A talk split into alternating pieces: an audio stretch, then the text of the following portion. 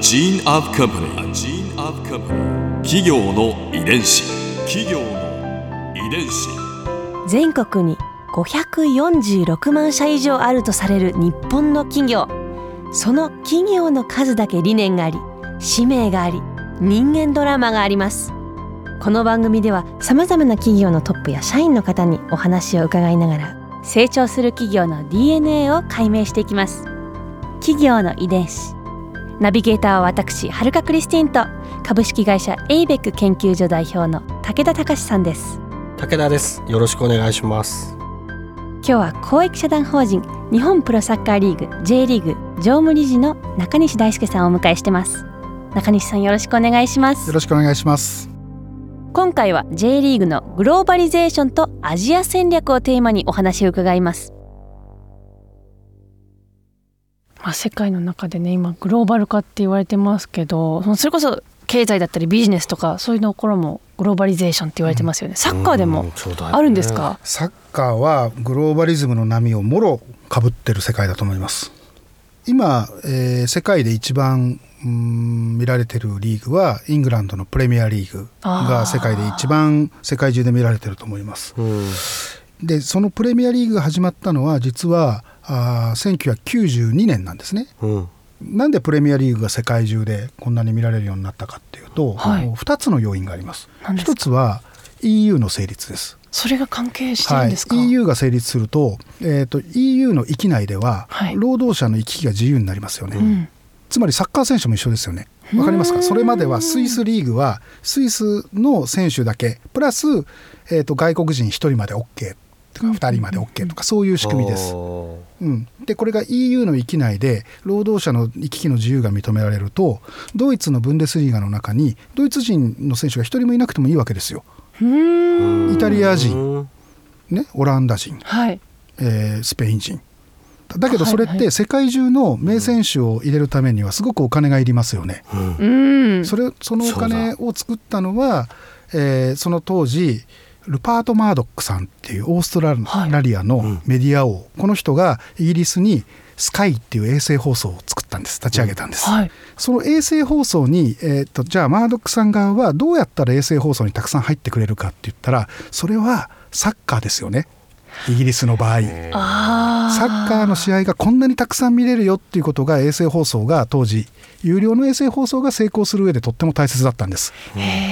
だからマードックさんはイングランドのプレミアリーグにたくさんの放送権料を払って、はあ。えー、たくさんの人に、えーと、サッカーを見てもらうようにしたんです。でその放送権料は何に使われたかっていうと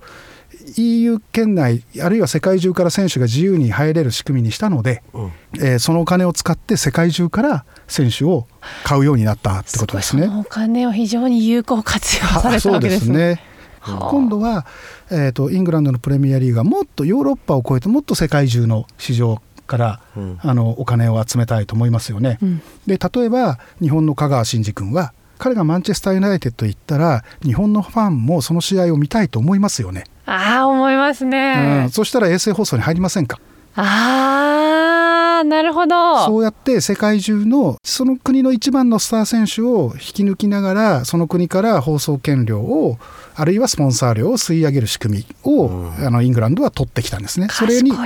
イングランドに追随してるスペインやドイツ、はい、あるいはイタリアもあの同じように、えー、イングランドの後を追いながらそういう戦略を取ってます。ただアジアのマーケットは歴史的な背景もあって、うんはい、圧倒的にプレミアリーグが人気あるんですね。でプレミアリーグの海外放送権料の半分から60%はアジアからのお金なんです。でその合計が円にして大体1600億円って言われてるんですね。そんなにですそんなにです。それが今のそのプレミアリーグの実情ですね。はい。企業の遺伝子。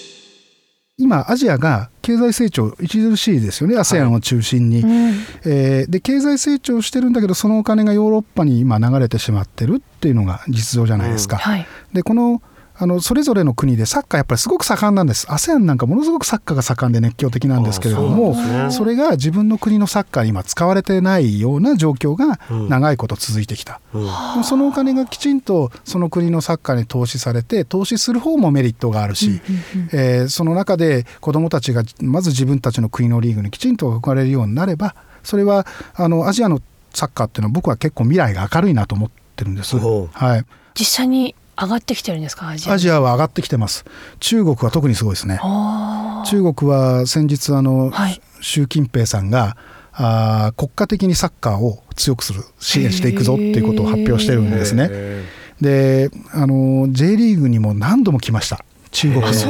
はい、中国のサッカー協会も何度も来ました。それから最初はサッカー協会の方が来られてたんですけれども、うん、だんだん政府レベルの方々があの J リーグにあの聞きに来るようになって、うん、で J リーグを徹底的に研究し尽くして今度発表した中国の新しい国家としてのサッカーの施策に J リーグが取ってきた施策が随分込められてます。例えばチーム名に企業名じゃなくて地域名を入れるっていうことを中国もあの明文化してます。で中国は今中国のお金でヨーロッパのクラブをたくさん買ってますし、はい、中国のチームも中国 C リーグっていうんですけれどもチャイナリーグで C リーグっていうんですけど、はい、C リーグのチームにもものすごく今資本が流れ込んでいて、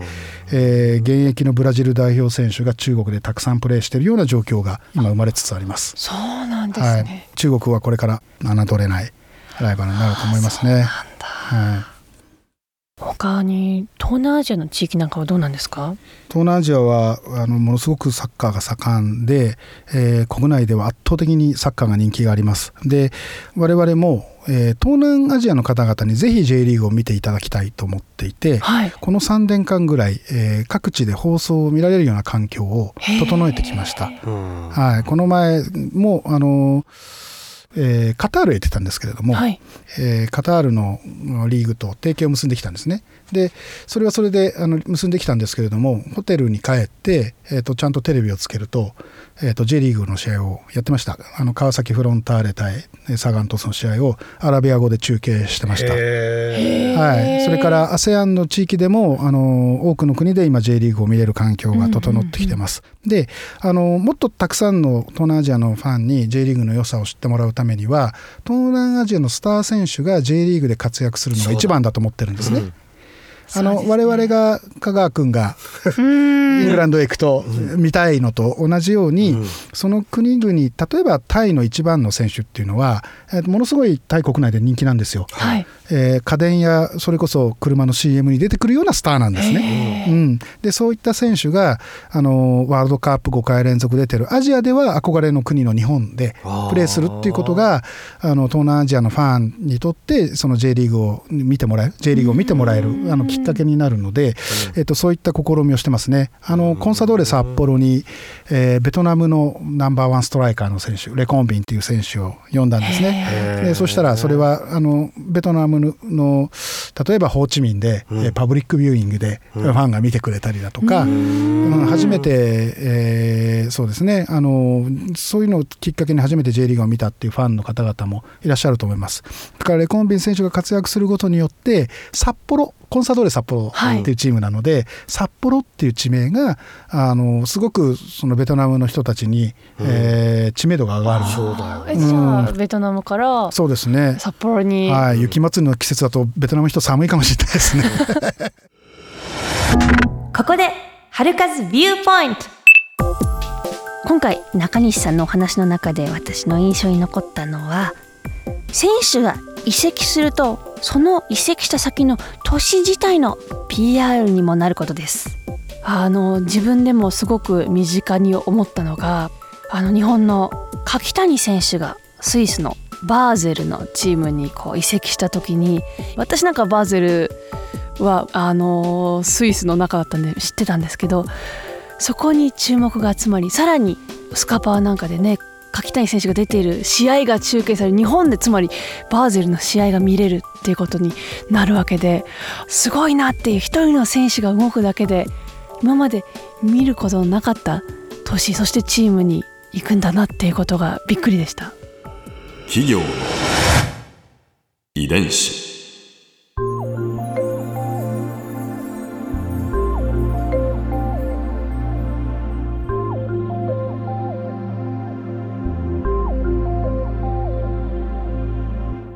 さてこの番組はポッドキャストでも聞くことができます。番組ウェブサイトにアクセスしてみてください。アドレスは www.jfn.co.jp スラッシュ ki です。それではまた来週お耳にかかりましょう。企業の遺伝子ナビゲーターは私はるかクリスティンと株式会社エイベック研究所代表の武田隆でした。